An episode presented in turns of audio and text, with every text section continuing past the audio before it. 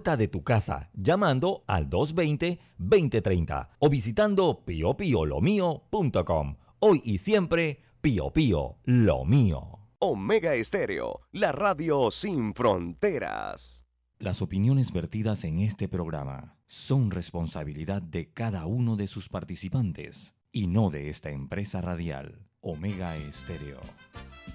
Son las 7 y 30 de la mañana, hora de un buen café y hora de Infoanálisis, el programa de información y análisis más profundo y actualizado de Panamá.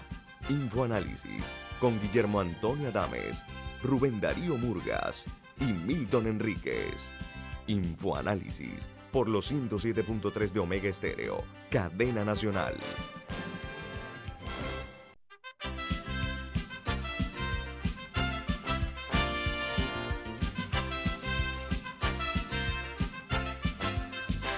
Señoras y señores, muy buen día. Bienvenidos.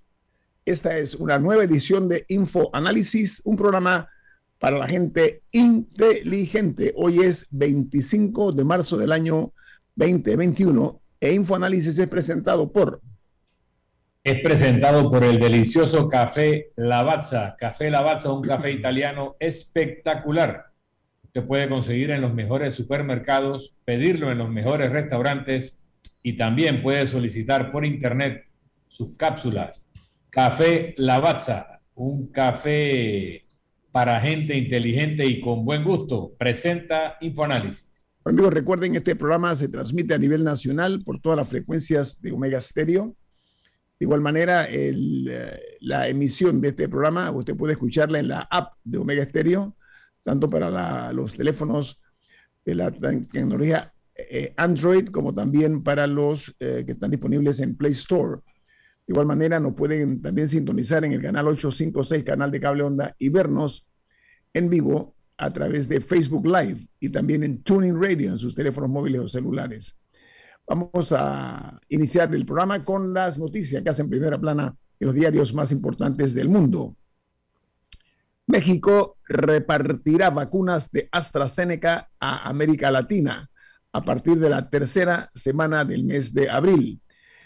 En eh, cuanto a los, eh, los problemas que se están dando, eh, los países que tienen contratos serán los que recibirán este beneficio, porque Argentina producirá la sustancia antígena del, del, el combate a la COVID-19, pero será desarrollada de acuerdo a lo que hizo la Universidad de Oxford con México para que en base las mismas después de distribuirlas, para después de distribuirlas en América Latina. Y hablando de AstraZeneca, eh, dice la nota que encontraron que tenían escondidas 29 millones de vacunas o de dosis de vacuna en Italia. Dice que este país y la Unión Europea están amenazando con bloquear las exportaciones de AstraZeneca se sospecha que todas las dosis escondidas estaban listas para ser enviadas a la, eh, al Reino Unido, a Inglaterra. Por otra parte... Me parece interesante el lenguaje que usan, que las tenían escondidas, porque no, no, Italia no bloqueó recientemente una exportación de vacunas que era para Australia, por ejemplo. O sea, esto, esto, esto, es una pelea más allá de los fármacos. Sí, tiene un, hay un tema matiz político, un matiz político también y económico. Bueno, continuamos con los titulares de primera plana en los diarios más importantes del mundo. En Brasil, una mala noticia. Ya este país superó los 300 mil muertos víctimas de la eh, COVID-19 sin una estrategia nacional contra la pandemia. El presidente Bolsonaro anuncia con un año de atraso, un año de demora, un equipo que se va a encargar de eh, coordinar eh, con el gobierno central y los trabajadores sanitarios de los estados y los gobernadores. Lamentablemente, eh, esto se da producto de un monstruoso cacerolazo. O sea, el, aquí en Panamá le llaman, ¿cómo? Creo que cacerolazo se entiende. A mí se le llama, ok. Entonces, esto ya se habla de que Bolsonaro está en una situación ya mucho, muy crítica en cuanto a su estabilidad como presidente. Y en El Salvador, el Ministerio de Trabajo, de, perdón, de Salud de ese, país pone bajo reserva durante cinco años la información sobre los procesos de adquisición de las vacunas contra la COVID, igual que el plan de vacunación. Dice que podría, el mismo podrá ser consultado por el público después de tres años. O sea, durante tres años va a ser guardado como un secreto de Estado en El Salvador. Por otra parte, el, el expresidente de la FIFA, muy poderoso señor Joseph Blatter en su momento, bueno, ha sido sancionado con seis años que le prohíbe cualquier tipo de actividad relacionada con el fútbol y además se le aplicó una multa de un millón de dólares a él y a uno de sus más cercanos colaboradores. La otra nota es que en Colombia 15 eh, ciudades podrían entrar a la tercera fase del pico del coronavirus, según eh, el Instituto Nacional de Salud. Las ciudades incluyen Barranquilla, Santa Marta y Medellín, pero Bogotá eh, está cerca de eh, volver a la cuarentena sectorizada, dice la nota en los diarios colombianos.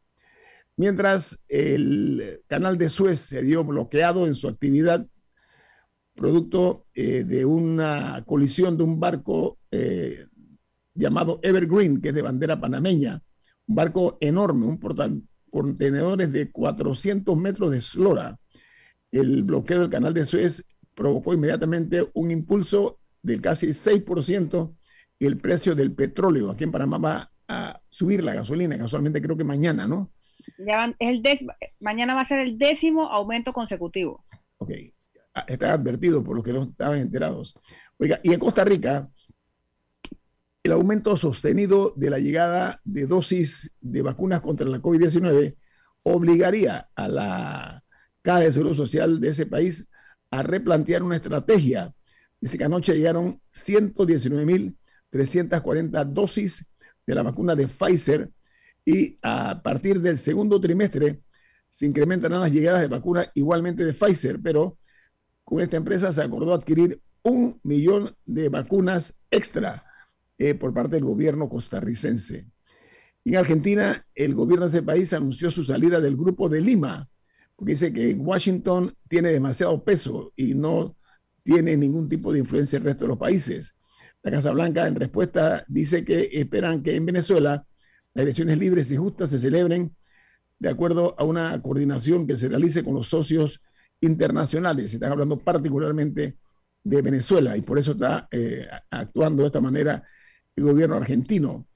Y una noticia interesante, el Papa Francisco reduce el sueldo a los cardenales, son los que mayor eh, cantidad de dinero generan o sueldos más altos, los cardenales.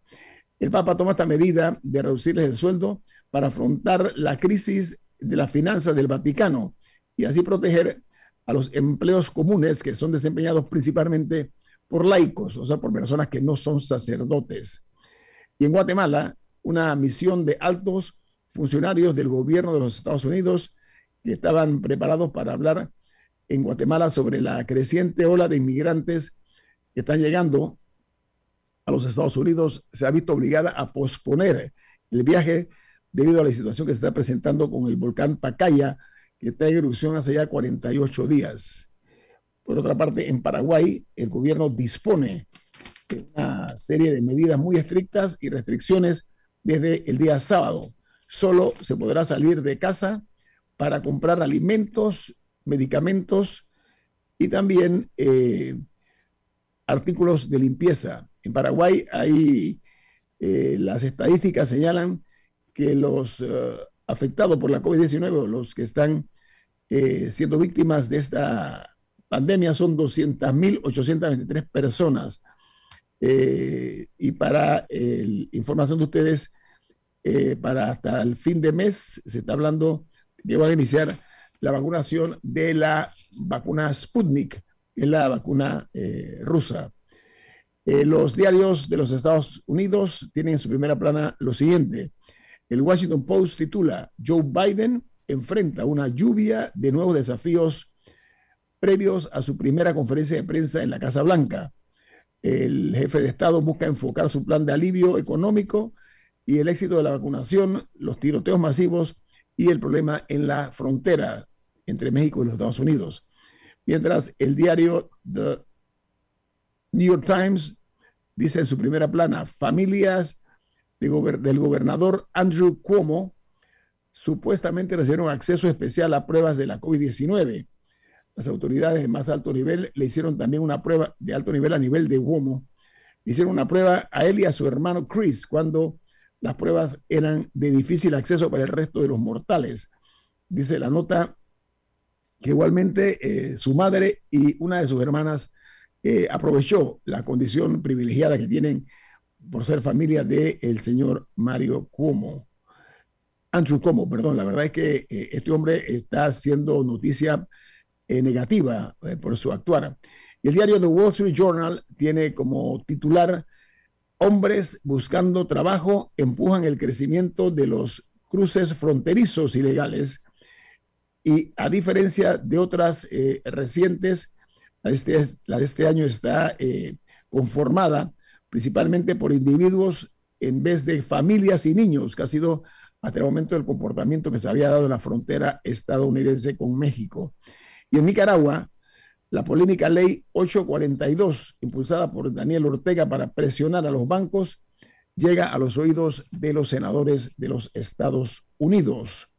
Dice la nota que el gobierno de Joe Biden ha mencionado que procurará que Nicaragua eh, regrese a una democracia plena a través de unas eh, elecciones eh, que sean transparentes, que sean justas, pero sobre todo que haya el retorno a la democracia, que van a tener en Nicaragua elecciones en el mes de noviembre próximo. Así que eh, eso eh, ha creado mucha expectativa en cuanto al futuro de Nicaragua. Y en Panamá cierro con las noticias de la COVID-19 en nuestro país.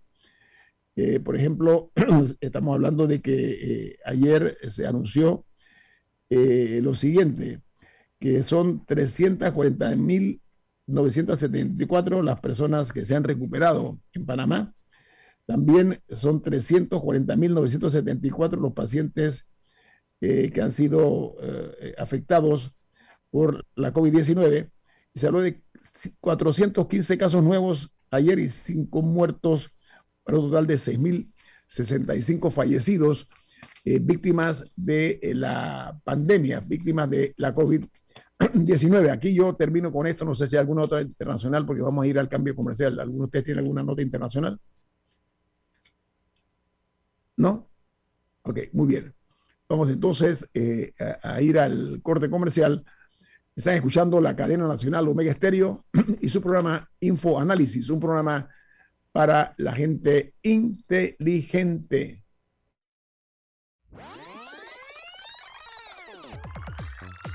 Omega Stereo tiene una nueva app. Descárgala en Play Store y App Store totalmente gratis. Escucha Omega Stereo las 24 horas donde estés con nuestra nueva app.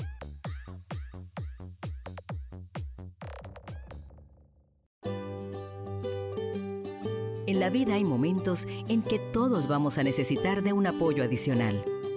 Para cualquier situación, hay formas de hacer más cómodo y placentero nuestro diario vivir.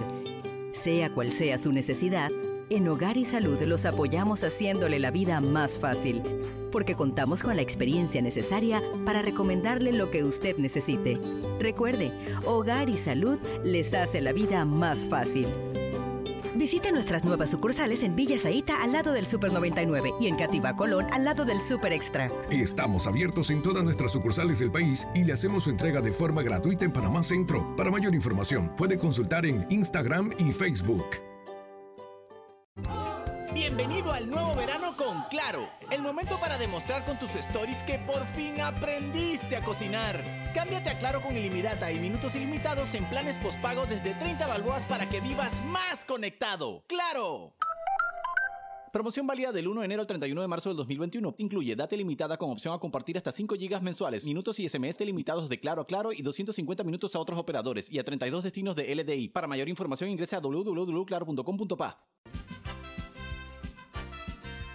Ya viene InfoAnálisis, el programa para gente inteligente como usted.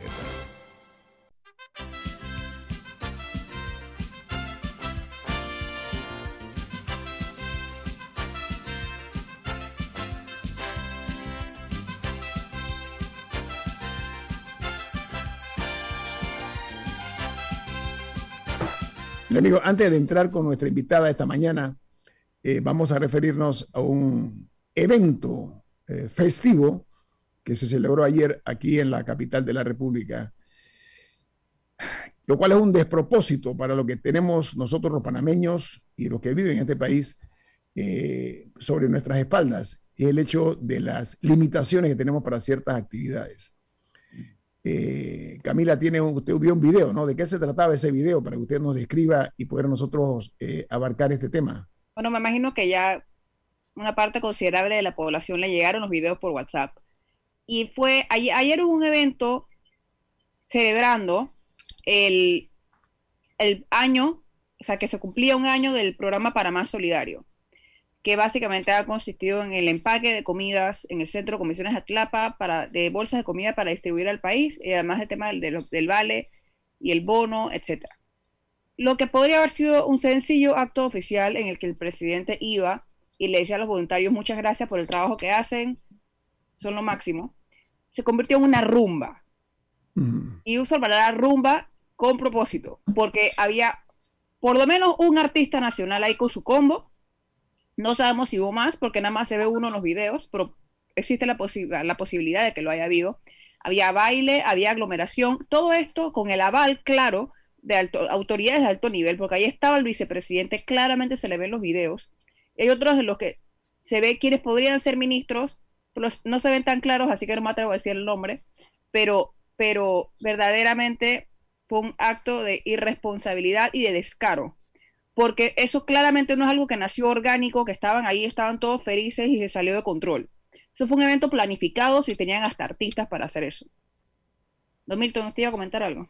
Sí, de lo que yo pude ver en ese video, en un acto oficial organizado por el gobierno nacional, se violan todas las normas que ellos mismos le han impuesto al resto de la población en cuanto a foro, en cuanto a distanciamiento social en cuanto a interacción de ese, estaban apretados y además se daban abrazos y se agarraban las manos, lo cual en un momento donde se está discutiendo si se vuelven a aplicar restricciones en, porque viene la Semana Santa en muchos países del mundo y probablemente en Panamá también, por temor a un rebrote, a la tercera ola que se está dando en otros países, eh, no indica que los que planificaron ese evento tienen un cociente intelectual alto.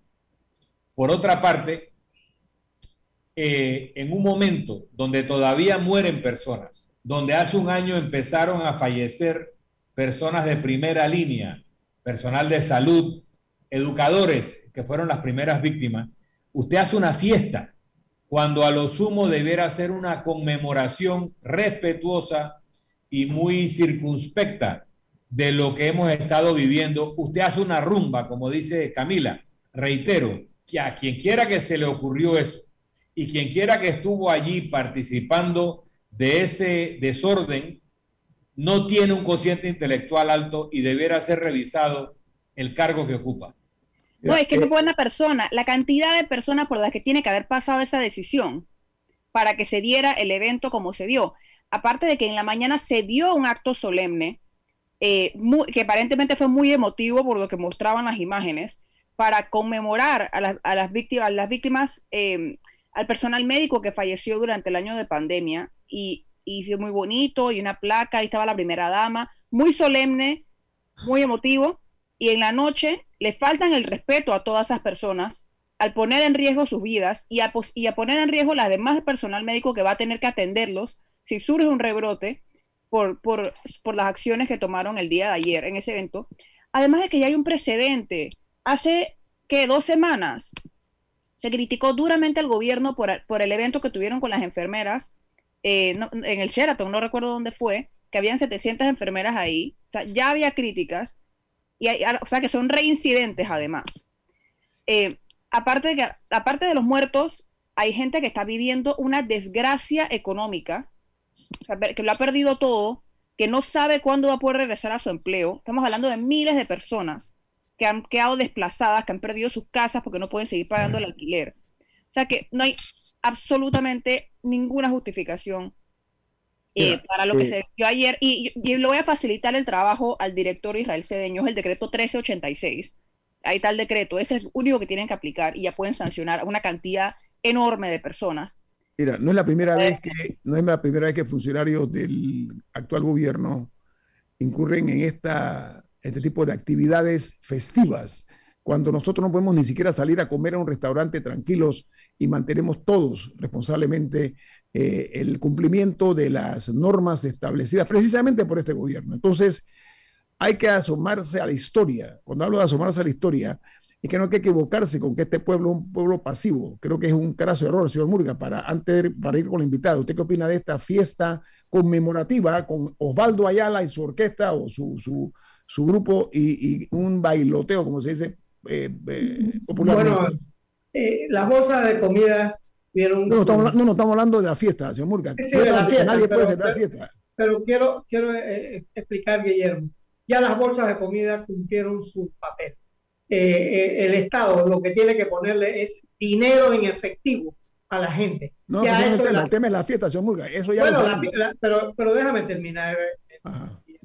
Eh, yo no estoy de acuerdo con, con, la fiesta. Como no estoy de acuerdo con las bolsas de comida a, estas alturas, ya hay que ponerle dinero en el bolsillo a la gente que se quedó sin empleo. Esa es la realidad y el gobierno tiene que despertar.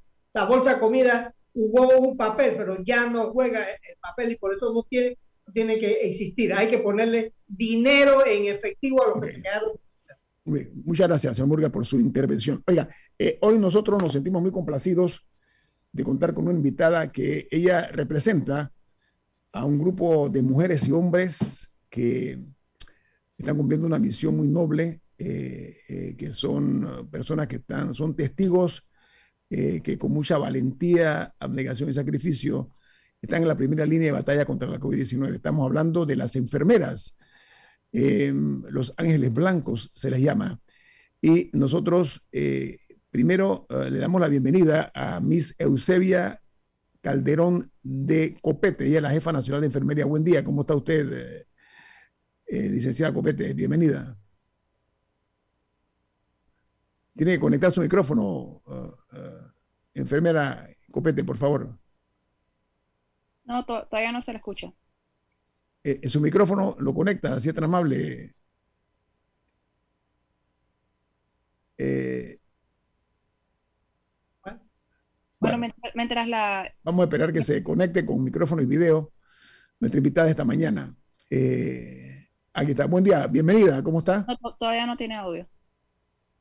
¿Dónde está el microfonito? Toque donde está el microfonito, eh, enfermera Copete, por favor.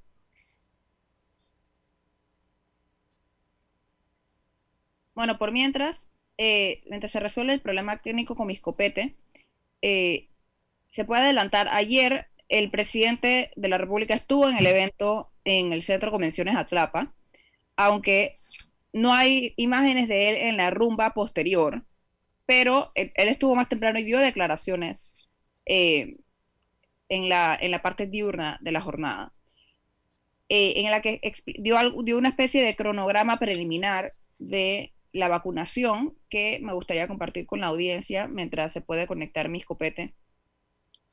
Y es que el presidente mencionó que el 12 de abril iniciaría la aplicación de segundas dosis en el circuito 88 y que simultáneamente a partir del 12 de abril se daría la vacunación de primeras dosis en el circuito 810, que es básicamente Panamá Este, 24 de diciembre, Pacora, etcétera, para luego pasar a el circuito 87, porque había, había dudas entre la población sobre eh, cómo, cómo, exactamente se iba a dar eh, la vacunación del 810 que originalmente se había planteado para el 5 de abril.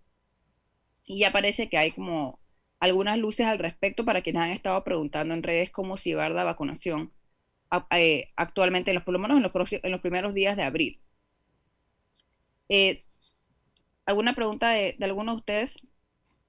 Porque creo que, creo que había mucha confusión, porque han, estado cambiando las fechas y es por eso esperamos que mi escopeta ahorita nos pueda aclarar un poco de cómo se va a el tema. Bueno, lo, lo primero, Camila, que habría que, que, hacer, yo todavía no, no he recibido mi primera vacuna y no, no es posible. Y yo he seguido eh, las reglas del caso, porque el 8-7 todavía no se, no se ha vacunado. Entonces, sería injusto que haya personas que se le esté poniendo la segunda vacuna cuando hay, hay eh, eh, gente eh, como el caso mío y mucha gente del circuito mío que no ha recibido ni siquiera la primera vacuna. Entonces, con eso tenemos que andar con cuidado.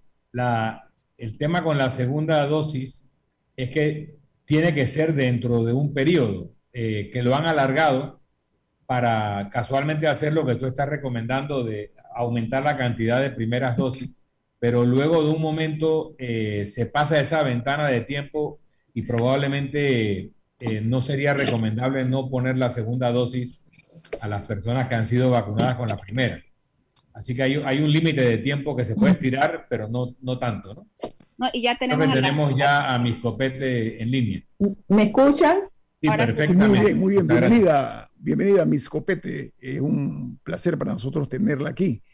Eh, ya vamos a ir a un corte comercial, pero antes quiero aprovechar eh, para, a través de su distinguida persona, hacerle un reconocimiento público a todas las enfermeras y enfermeros también que están en este momento, como dije, en la primera línea de batalla. Eh, nuestro reconocimiento respetuoso, eterno será siempre porque mantendremos en el tiempo, con el pasar de los años, el recuerdo de la manera con que abnegadamente las enfermeras de Panamá eh, han puesto todo su esfuerzo y todo su interés, pero sobre todo la voluntad de hacer su trabajo. Así que a través suyo, eh, mis copete, quiero que tenga la amabilidad en nombre del equipo de Infoanálisis hacerle llegar esta, este reconocimiento, no una felicitación, un reconocimiento a la labor realizada por ustedes, eh, mis. Muchas gracias. Me uno a, esa, a ese reconocimiento eh, y creo que todos los presentes y los radioescuchas nos sentimos eh, agradecidos con el personal de salud, en especial las enfermeras y los enfermeros que están en primer contacto con las personas cuya salud está deteriorada. muchas sí, gracias. Realmente, realmente la, el papel que han jugado ustedes, las enfermeras, eh, en pandemia ha resultado de manera conmovedora porque eh, varias de las enfermeras de este país y personal médico eh, han perdido la vida casualmente por salvar la vida de personas que ni siquiera son familia de ellos eh, y que lo hacen por, por, convicción, por una parte, por dedicación. Así que antes de entrar en materia con usted, Miss Copete, con la bienvenida, vamos a irnos a un corte comercial y regresamos aquí a Info Análisis, un programa para la gente inteligente. Esta es la hora. 8 a.m. 8 horas. Omega Estéreo, 40 años con usted en todo momento.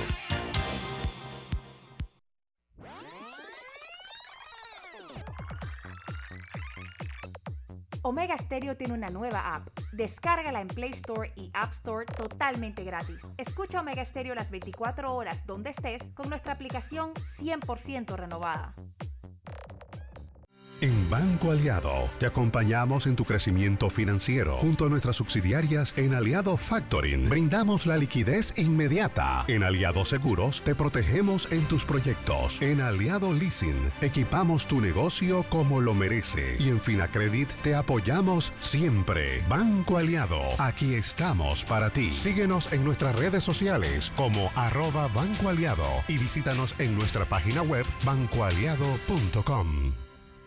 Me levanto bien tempranito.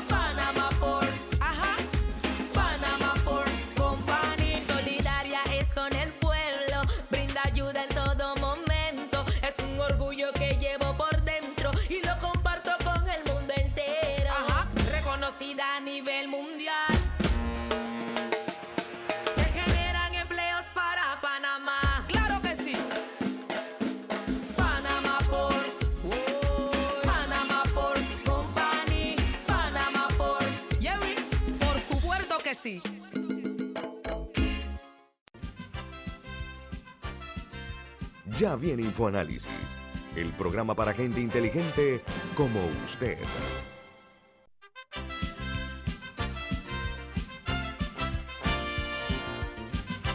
Vamos a aprovechar para nosotros eh, sacar el mayor provecho con nuestra invitada, Miss Eusebia Calderón de Copete, jefa nacional de enfermería, eh, que nos estaba explicando que son casi 1.600 las unidades que hay en el país. Pero uh, antes de entrar en esa materia, Camila tiene una pregunta de un oyente que nos hizo por Facebook Live. Bueno, primero tengo una pregunta un poco más general que me parece importante arrancar por ahí, y es si nos puede confirmar el cronograma en estos momentos para las próximas semanas, el cronograma que se maneja en estos momentos para las próximas semanas. Vacunación.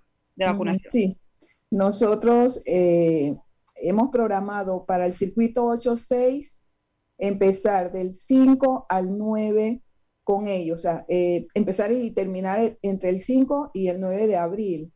Hemos programado cuatro días y un mediodía más por si hay que hacer alguna, algún tipo de, de barrido.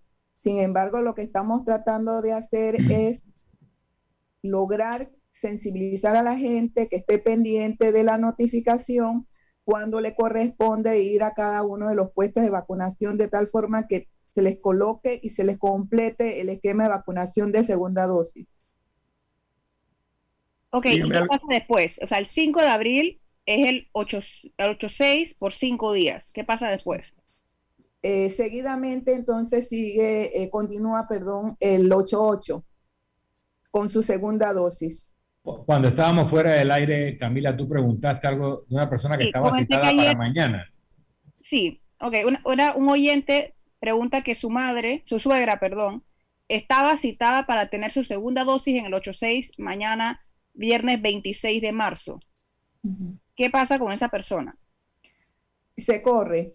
Eh, la, programación va a ser entre el 5 y el 9 y le van a estar avisando esto eh, por todos los medios para que ella acuda entre esos días, la fecha en que le corresponde entre esos días.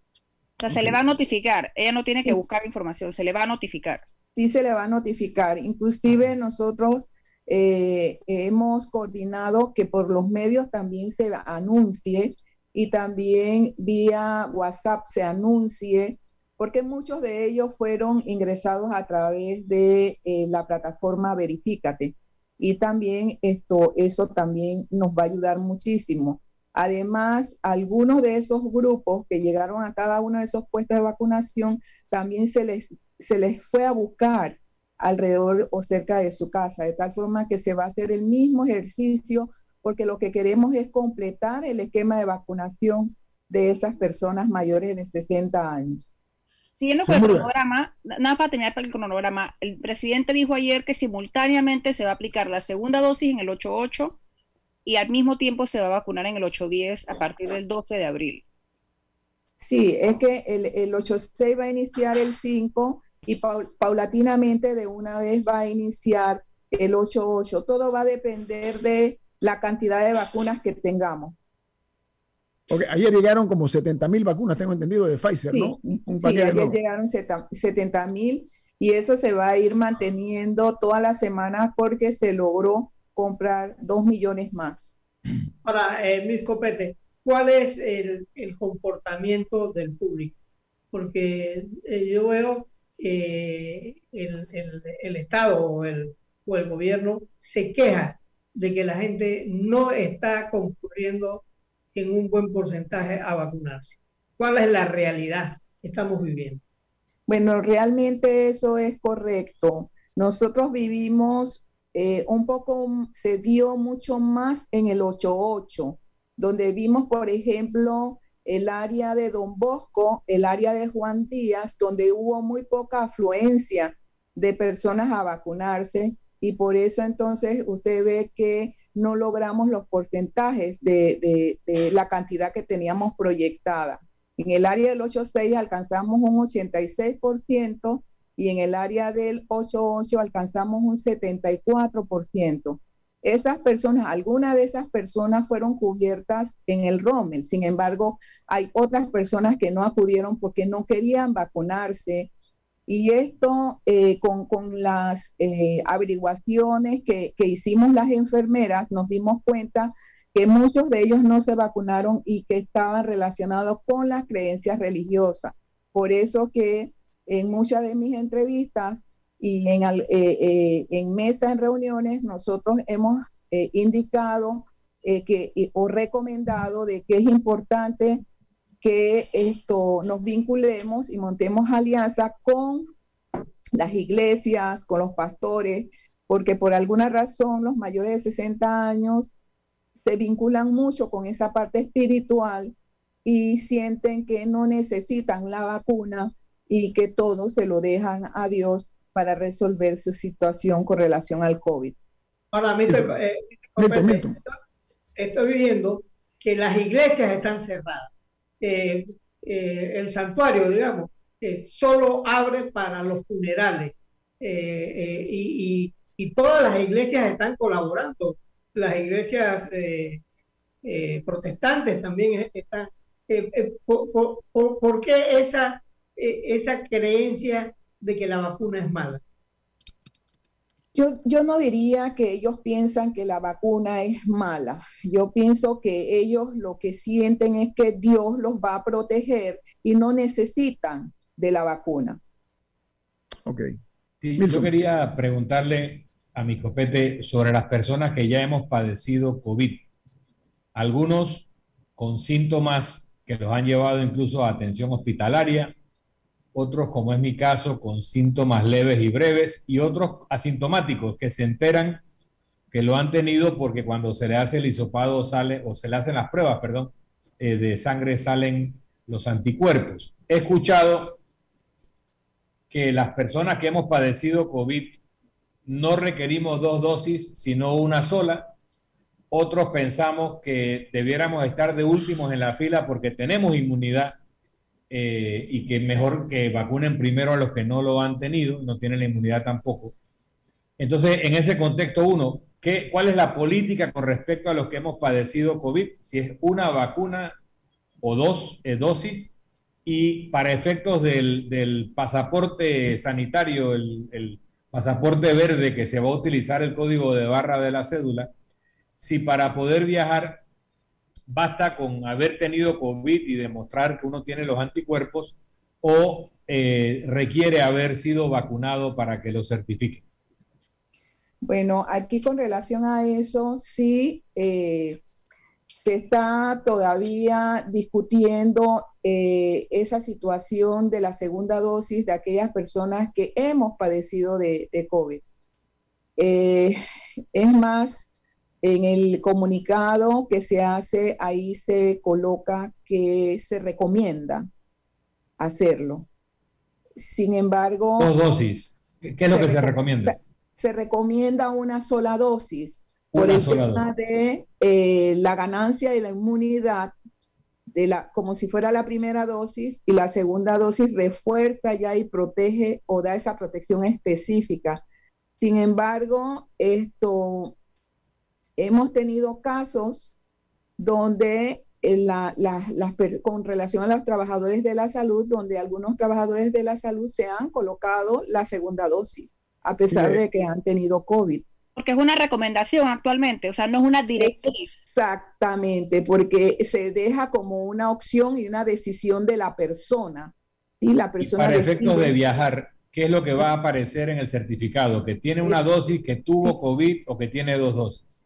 Las dos cosas. Si si padeció COVID, si se le, eh, se le, eh, se le colocó la primera dosis y ahí se va a hacer la observación en ese, en ese documento. Lo importante es que inclusive en la, en la, en la tarjeta, porque la tarjeta realmente de vacunación se va a convertir en ese mismo documento, así como hacemos con la fiebre amarilla que cuando viajamos cargamos nuestra tarjeta. Así mismo va a ser con esto. Cuando viajamos vamos a cargar nuestra tarjeta de vacunación contra el COVID porque todos los países lo están exigiendo para viajar desde ya, lo están exigiendo. Entonces, es un poco eh, esto, asegurarnos bien de esa parte y eh, ya tomar como una decisión en, nuestras reuniones de trabajo cómo vamos a funcionar con el tema de la segunda dosis y la persona que padeció COVID.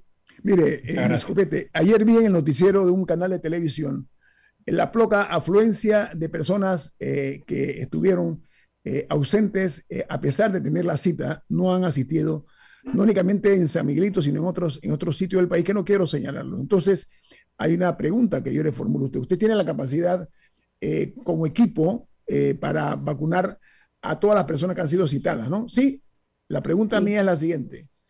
Ante esa situación, usted dice que hay también una, una, figura que es la de la mentalidad espiritual de que Dios va a curar y que no es necesaria la vacuna.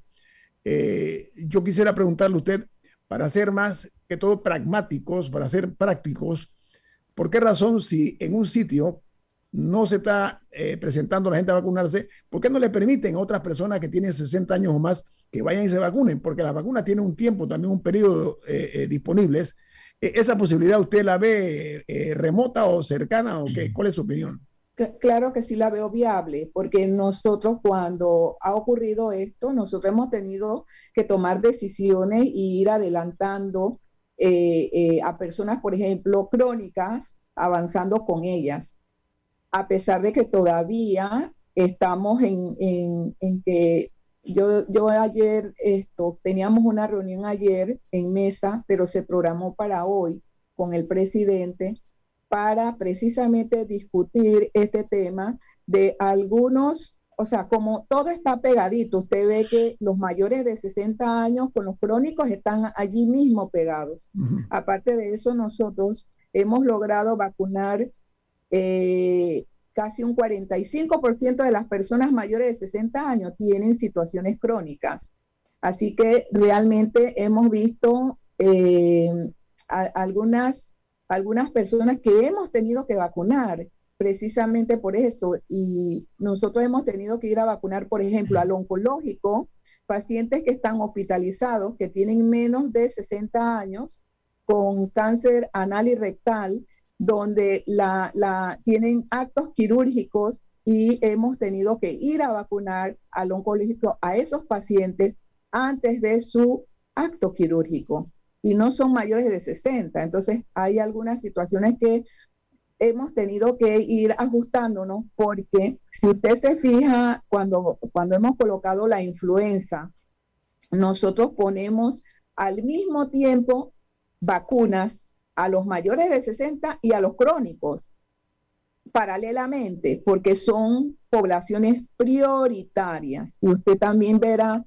una persona mayor de 60 años sana frente a una persona crónica menor de 60, pero que está en muy mala situación. Al inicio hablábamos, por ejemplo, los pacientes con VIH, si se iban a vacunar o no se iban a vacunar. Eso fue al inicio. Ya hoy por hoy sabemos que sí se pueden vacunar, pero aquellos que están compensados con su carga viral, o sea que ellos tienen que presentar su último examen de laboratorio de tal forma que nosotros podamos ver que su CD4 está compensado, su carga está compensada y está listo para vacunarse. Así que hemos ido avanzando. Copete, me preguntan sobre la segunda dosis de las personas citadas en el Parque Omar a partir de abril, 7 de abril en adelante. ¿Eso se mantiene o también habrá cambio de fecha? No, eso se mantiene, porque nosotros tenemos equipos paralelos que van a estar viendo los circuitos y van a estar viendo el tema del Parque Omar. Inclusive le cuento que nosotros tenemos un cuadro programado de todas las personas encamadas que nosotros hemos ido a vacunar a sus casas porque también hemos mantenido eso y yo les digo a las enfermeras que en cada una de las remesas tienen que pedir vacunas adicionales para que puedan seguir cubriendo a la población encamada, porque eso nos va a tomar mucho tiempo y no nos podemos atrasar tampoco con ellos. Así que hay muchas cosas que tenemos que hacer de manera paralela. Bueno, estamos escuchando aquí a la jefa nacional de enfermería, Miss Eusebia Calderón de Copete, que está ilustrándonos. Preste mucha atención porque nos vamos a enterar de muchas cosas de una forma directa de una de las, de las eh, eh, protagonistas de esta situación que estamos viviendo. Viene más aquí en Info Análisis, un programa para la gente inteligente. Omega Stereo tiene una nueva app. Descárgala en Play Store y App Store totalmente gratis. Escucha Omega Stereo las 24 horas donde estés con nuestra aplicación totalmente nueva. Me levanto bien tempranito, yes, agradecida por trabajar con Dios en una de las mejores compañías. Alright, número uno en Latinoamérica.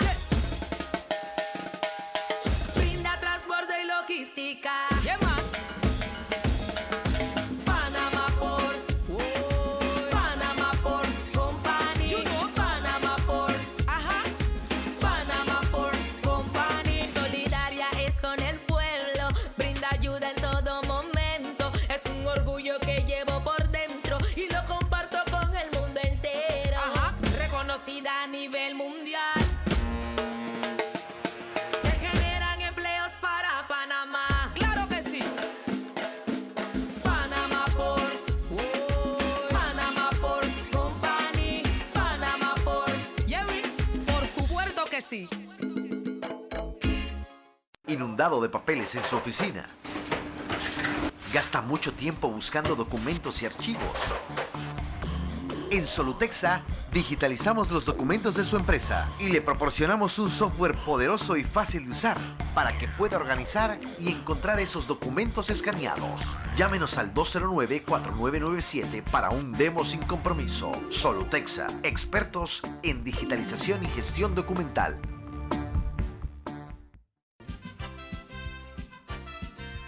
Ya viene InfoAnálisis, el programa para gente inteligente como usted.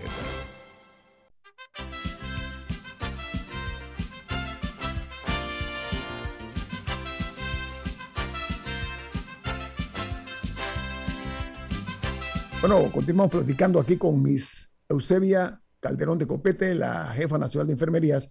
Eh, la fuerza eh, que han desplegado eh, para efectos de enfrentar la COVID-19 a nivel de las enfermeras y enfermeros, ¿cuántos son primero que todo? Y entiendo que tanto del Ministerio de Salud como de la Caja de Seguro Social y los estudiantes o las estudiantes de último año que están cursando la- la carrera de enfermería están eh, siendo eh, eh, parte de esto de diversas universidades, ¿no? De casi, varias, casi todas las universidades, las estudiantes de último año. Entonces, eh, la pregunta mía es, ante la disyuntiva de que hay la voluntad, hay la, la- la intención, hay la, la, eh, iniciativa de vacunar a la mayor cantidad posible de, de panameños y panameñas, en los sitios donde no se está vacunando, eh, ¿cómo se puede hacer para que si no está acudiendo la gente, hombre, que vayan otras personas a recibir ese beneficio y si ustedes tienen la capacidad, a juicio suyo, de, por ejemplo, en dos circuitos, eh, hacer la vacunación en dos circuitos, porque Panamá tiene el muy bien ganado prestigio de que somos muy buenos en vacunación y lo hice los eventos pasados. Eh, enfermera Copete. Sí, es no, por eso es la, la propuesta que hoy eh, vamos a hacer y tiene relación con los crónicos. O sea, es de una vez eh, eh, llamar a, a- los que siguen, que son el- las personas crónicas, de tal forma que nosotras podamos cubrir esa población.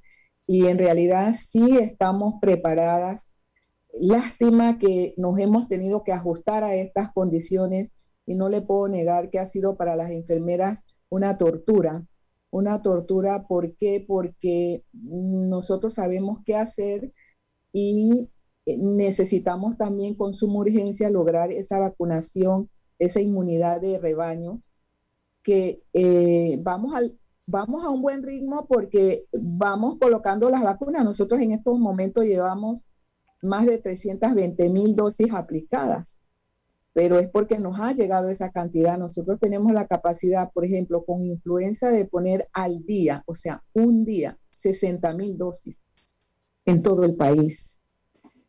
Eh, eh, al inicio yo no le puedo negar que teníamos un poco de angustia por eh, la cadena de frío, cómo lo íbamos a manejar, el tema de las seis horas, una vez abríamos el vial y estábamos bien temerosas con, con eso, pero después del segundo día que ya empezamos a usarla y vimos cómo era el proceso, ya nosotras vamos muy bien con el tema de la cadena de frío. Una vez nosotros abrimos un vial, ya nosotros sabemos que tenemos que andar sumamente rápidas y por eso por primera vez hemos puesto la estrategia de enfermeras solo para preparar vacunas y enfermeras solo para aplicar, de tal forma que la que prepara tiene que, eh, la, la que aplica tiene que ser el espejo de la que prepara, para que ambas estén seguras y listas para, para que llevar esa vacuna al brazo de la persona. Camila. Pregunta un oyente desde Villalucre, ¿cuándo se va a dar la vacunación de las personas discapacitadas en San Miguelito, la segunda dosis? Me imagino que se refiere a la campaña que se hizo en el estadio, el complejo deportivo. Mm, en, el Parque Omar más que todo. En Torrijos Carter, que hubo una, antes del Parque Omar, hubo una vacunación de gente discapacitada de Senadis de todo el país en el, en el Centro Deportivo Torrijos Carter. Ese fue antes del del Parque Omar. ¿Cuándo va a ser esa? Eso se tiene programado. Eh, eh, es un, un, un, poco nada más que asegurar las segundas dosis, que es lo que más nos tomó ahorita un poco de tiempo con los trabajadores de la salud, unos ya práctica y los grupos esenciales. Ya estamos saliendo de ese tema esta semana y de una vez empezamos ya la próxima semana a ver todo lo que es segunda dosis de discapacitados, de los circuitos y de los encamados. Mis copete, durante los días de Semana Santa, ¿ustedes van a estar vacunando? Sí, sí vamos a estar eh, completando esquema de segunda dosis. ¿En qué área? ¿Cuánto, ¿Cuántos enfermeros? Ah. Especialmente los encamados. Nosotros vamos a ir avanzando con los encamados porque de verdad nosotros hemos vacunado bastante personas encamadas en casa. la pregunta que le formulé es si usted tiene la capacidad de hacerlo, por ejemplo, en dos circuitos a la vez, el 87, el 87, el 86, ¿pueden a la vez? ¿Ustedes tienen esa capacidad? Sí, sí, sí podemos a la vez porque eh, hemos, estamos trabajando con, eh, con enfermeras de la Caja del Seguro Social y enfermeras del Ministerio de Salud. Entonces nos hemos dividido las escuelas. Eh, por ejemplo, en el 86, eh, las enfermeras del MINSA tomamos nueve escuelas y las de la caja tomaron, qué sé yo, diez escuelas y así nos vamos dividiendo de tal forma que lo hacemos coordinado en conjunto y metidas en el proceso ambas porque es un solo sistema de enfermería, entonces es un solo puño y, salimos a hacer el trabajo sin mayores problemas. Y de verdad que paralelamente podemos hacer varios circuitos. Milton. Pepe, en, en uno de estudios que han salido por ahí, no sé qué tan válidos sean, se habla de que al ritmo que vamos, que se están colocando unas 10.000 vacunas por día, tomaría dos años cubrir a toda la población. Que si queremos hacerlo de aquí a fin de año, habría que aumentar a 20 mil dosis al día. Pero usted habla que en la vacunación de influenza, por ejemplo, ustedes tienen capacidad de colocar 70 mil dosis al día, lo que nos permitiría en ese escenario, si tuviéramos esa, esa disponibilidad, hacerlo en tres, cuatro meses, cubrir toda la población. Así es. ¿Qué es lo que está limitando que puedan colocar 70 mil dosis? ¿Es un problema de disponibilidad de vacunas? ¿Es un problema de la cadena de frío? O sea, ¿hasta dónde da el sistema montado? ¿Cuál sería el máximo de vacunas que pueden colocar ustedes al día? Sabemos que el máximo es 70 mil para la influenza, pero con la circunstancia de esta vacuna. Igual, lo podemos hacer. ¿Y el sistema de frío tiene para 70 mil vacunas al día? Claro que sí, porque nosotros tenemos suficientes eh, neveras, congeladores para congelar vacunas, tenemos suficiente. Eh, la verdad que por ahí no es. La, la situación es cómo logramos que la Pfizer nos despache más vacunas. ¿Cómo logramos esa parte? Si nosotros lográramos eso, eh, ya nosotros hubiéramos avanzado muchísimo, muchísimo. Muy bien. Gracias. Ese, ajuste es entonces necesario, mis copete, ¿no? Ojalá que se, se tome en cuenta eso que usted está declarando aquí, Camila. Y un poco, eh, ¿cuál ha sido el, comportamiento en términos de, reacciones? ¿Ha habido algún contratiempo en ese sentido o no han tenido mayores incidentes? De reacciones a la vacuna me refiero. Le cuento que nos ha ido muy bien con, esta vacuna. Eh, las enfermeras, yo siempre digo que como ejecutamos tratamiento, lo hacemos con mucha responsabilidad y nosotros sí verificamos desde el principio el tema de la Pfizer.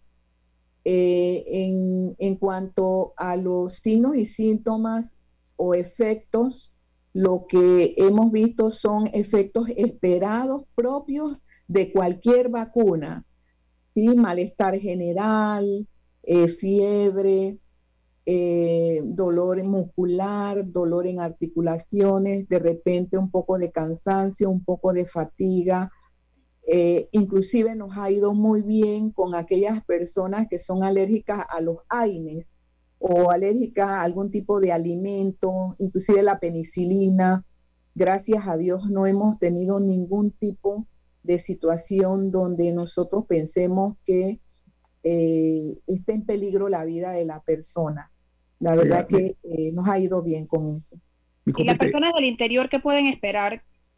más o menos para cuándo podrían trasladarse al interior a, hacer la vacunación. Hay varios preguntando por Chiriquí particularmente, pero al interior Sí, Chiriquí, después de los ocho, probable, lo más seguro que es Chiriquí, porque Chiriquí también esto en los últimos días, en las últimas semanas, ha mostrado cambios en su, en su perfil epidemiológico y se ha visto que ha habido mayores casos en esas áreas de Chiriquí. Y por eso es que las últimas semanas, la semana pasada y la antepasada, nosotros visitamos cuatro provincias. La primera fue Chiriquí, Veragua, Herrera y Los Santos.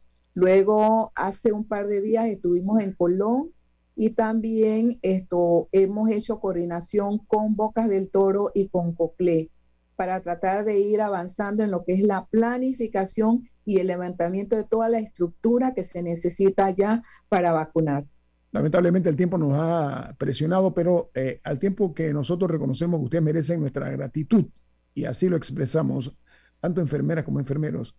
La ocasión es propicia para el verdadero reconocimiento que puede hacer el Estado panameño, no el gobierno, el Estado panameño, e invertir más significativamente en el personal de las enfermeras, eh, pagarles eh, al día lo que merecen por su trabajo, mejorar las condiciones laborales y fortalecer la parte educativa en la formación de enfermeras. Nuestro sentido de agradecimiento una vez más eh, eh, Miss Eusebia Calderón de Copete, jefe nacional, jefa nacional de enfermería, por estar con nosotros esta mañana y por todo lo que están haciendo por los panameños y todos los que vivimos aquí bajo este cielo que nos eh, protege a todos nosotros y apostamos a que la gente tome conciencia de la importancia de la vacunación. Muchas gracias, Miss Copete, que tenga buen día. Muchas gracias. Nos pedimos agradeciendo a Miss Copete por estar con nosotros y disfrutando una deliciosa taza del café Lavazza, un café italiano espectacular Café Lavazza, un café para gente inteligente y con buen gusto. Despide Infoanálisis. No se vayan, que viene Álvaro Alvarado con Sin Rodeos aquí en Omega Estéreo. Nos vamos y nos vemos. Ha terminado el Infoanálisis